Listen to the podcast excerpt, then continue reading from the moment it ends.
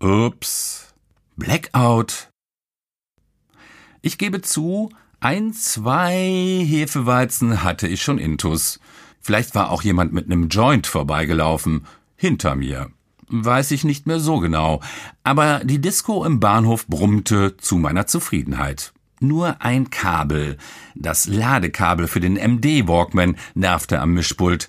Und gerade als ich das verflixte Ding aus dem Weg räumte, es hinter den Mehrfachstecker klemmte, passierte es. Wupp, gingen die Lichter aus. Also jetzt nicht nur in meiner DJ-Butze. Nee, nee. Überall im Bahnhof Langendreher. Und es ging auch kein Spot an. Nixen. Ich stand also schlagartig im Stockfinstern und nicht nur das, auch Mucke war alle. Zack, Lichter aus, Totenstille. Aber nicht gar so lange. Schnell gab es Pfiffe von der Tanzfläche und zahlreiche Rufe. Ey, DJ! Musik! DJ, nicht einschlafen! Und ähnliches. Zwischen Belustigung, Ärger und Spott. Endlich überwand ich meine Schockstarre, stellte mir Fragen aller, was hab ich getan? Gerade hatte ich mich innerlich freigesprochen, obwohl ich mit den Flossen ja tatsächlich an dem Kabel hantiert hatte, als es zum Blackout gekommen war, da tauchte Andrea vom Bahnhof Langendreher, Kerze in der Hand, etwas gehetzt vor mir auf und stellte mit leicht vorwurfsvollem Unterton die gleiche Frage an mich. Ralf, was hast du getan? Andrea, ich würde mal sagen, nix. Zumindest nix, was äh, zu dem Blackout geführt haben könnte. Ich hab nur hier am MD-Player. Okay, unterbrach sie mich und rauschte mit besorgter Miene und tropfender Kerze ab, auf der Jagd nach der Fehlerquelle. Inzwischen kochte die Stimmung im Dunkeln hoch, denn Taschenlampen aus dem Handy gab's damals noch nicht. Und Feuerzeug auf Dauerflamme röstete den Daumen, früher oder später. Nach einer kurzen Phase der romantischen Feuerzeugflammen war es also wieder überwiegend stockfinster. Die Rufe nach mir, dem rettenden DJ, ebbten so langsam ab. Dafür schwoll eine Art Gewisper und Geflüster in der dunklen Suppe an, begleitet von allerlei Gekicher und Geraschel. Über diesem kleinteiligen Geräuschpegel donnerte außerdem noch die gewaltig kräftige Sangesstimme von Manny, einem durchaus seltsamen Stammgast aus Witten. Manny sang eine Art Aria aus vollster Kehle und tiefster Brust.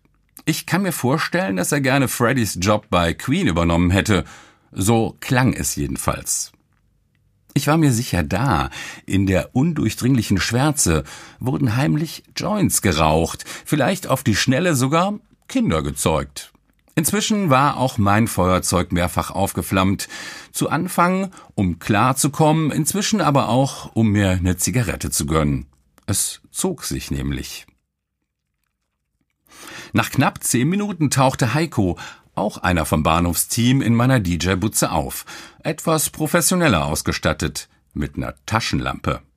Ralf, das wirst du mir jetzt bestimmt nicht glauben. Was ist denn los, Heiko? Du siehst irgendwie gefrittet aus. Habt ihr die Ursache gefunden? Ja, haben wir. Oh Mann. Zuerst war ich am Stromkasten, die Sicherungen checken. Die Hauptsicherung war rausgesprungen und ließ sich auch für für'n Arsch nicht wieder aktivieren. Da war mir klar, dass in der Halle irgendwo was passiert sein musste. Okay, und dann? Und dann bin ich erstmal hinter die Theke, hab da alles überprüft, aber da war nix. Ein Gast grölte über Heikos Schulter. Hey DJ, Feierabend für heute oder wat? Ist doch erst eins, Mann. Heiko drehte sich dem Grölemann zu und antwortete, bemüht, die angespannte Ruhe zu bewahren. Ein bisschen Geduld bitte noch. Wir haben ein technisches Problem, das wir hoffentlich bald gelöst haben. Ja, ja, Geduld. Ey, wir haben Eintritt gezahlt, Alter. Heiko reagierte nicht weiter auf das Gemotze, wandte sich wieder mir zu. Na, und dann bin ich einmal rund um den Laden, von Steckdose zu Stromquelle, und hab alles abgecheckt. Okay?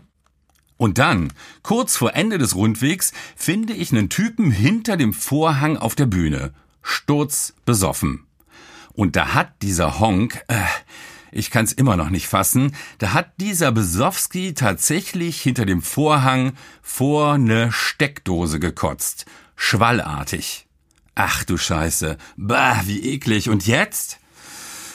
Jetzt sind wir dabei, die Kotze wegzuwischen und die Steckdose trocken zu kriegen, damit die Sicherung wieder reingeht.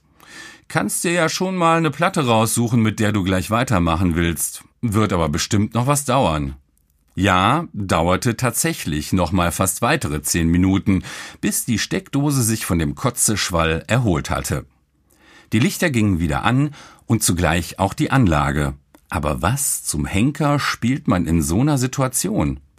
Inzwischen war der vorangegangene Tanzspaß schon fast 20 Minuten her und die Dunkelheit ganz schön kuschelig gewesen. Aus dieser Gemütlichkeit musste ich den Bahnhof wieder rausreißen. Sofort. Aber nicht mit der Brechstange. Nee, ich entschied mich für ein Tanzmonster anderer Art. Eins, das erstmal ganz behutsam anfing, fast unhörbar. Nach knapp zehn Sekunden ertönte ein deutliches, immer weiter anschwellendes Heulen, fast wie das eines Flugzeugtriebwerks. Dann, ab Sekunde 20, setzte der bekannte Synthi-Groove der Nummer ein. Jubel auf der Tanzfläche und einsetzende Beinarbeit. Ab Sekunde 40 weiter befeuert durch den Schlagzeugbeat. Der Bahnhof Langendreher war wieder auf Kurs. Herzlichsten Dank an dieser Stelle noch an Anne Clark für das großartige Our Darkness.